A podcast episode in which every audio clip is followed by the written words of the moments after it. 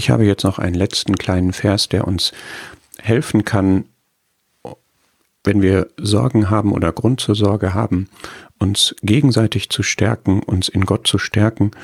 Und zwar ist es ein Auszug aus Hebräer 3, der lautet, ermuntert euch selbst an jedem Tag, solange es heute heißt. Vom Kontext her geht es hier um solche, die den christlichen Glauben kennengelernt hatten und davon nicht abfallen sollten. Und für die es deshalb wichtig war, dass sie sich gegenseitig, aber auch sich persönlich ermunterten in dem echten, wahren christlichen Glauben.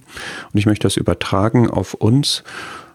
Und zwar nicht nur auf uns persönlich, darüber haben wir in der letzten Folge nachgedacht, dass wir eine Verantwortung für uns selbst haben, dass wir mit Problemen, Nöten richtig umgehen, dass wir unser Leben wirklich Gott auch hingeben, für Gott leben, aus seiner Hand nehmen, in seine Hand legen, sondern mir geht es jetzt um das Miteinander. Und ist es nicht so, dass ein gesundes Miteinander, ein konstruktives Miteinander wie es auch im Hebräerbrief beschrieben wird, dass wir uns gegenseitig anreizen zur Liebe und zu guten Werken, dass das etwas Stärkendes hat und dass wir auch aufgefordert sind, beispielsweise einander die Lasten zu tragen.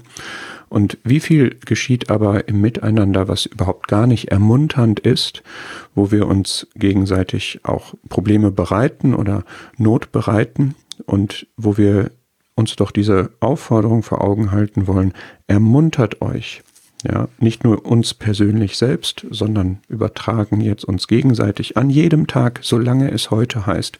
Wir haben die Bedeutung von diesem heute gesehen. Heute sind wir aufgerufen, das Evangelium weiterzusagen. Heute sind wir aufgerufen, auf die Stimme Gottes zu hören. Heute sind wir aufgerufen, für Gott jeden Tag bewusst zu leben.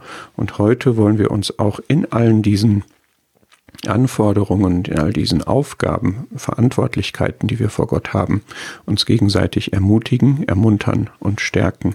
Jeden Tag ermuntert euch, jeden Tag, solange es heute heißt. Das ist ein Bewahrungsmittel tatsächlich auch gegen den Betrug der Sünde, wie der Vers dann weitergeführt wird, dass wir uns auf das Gute, das Richtige ausrichten und dadurch uns gegenseitig helfen, uns fernzuhalten und das zu vermeiden, was gegen Gottes Gedanken ist.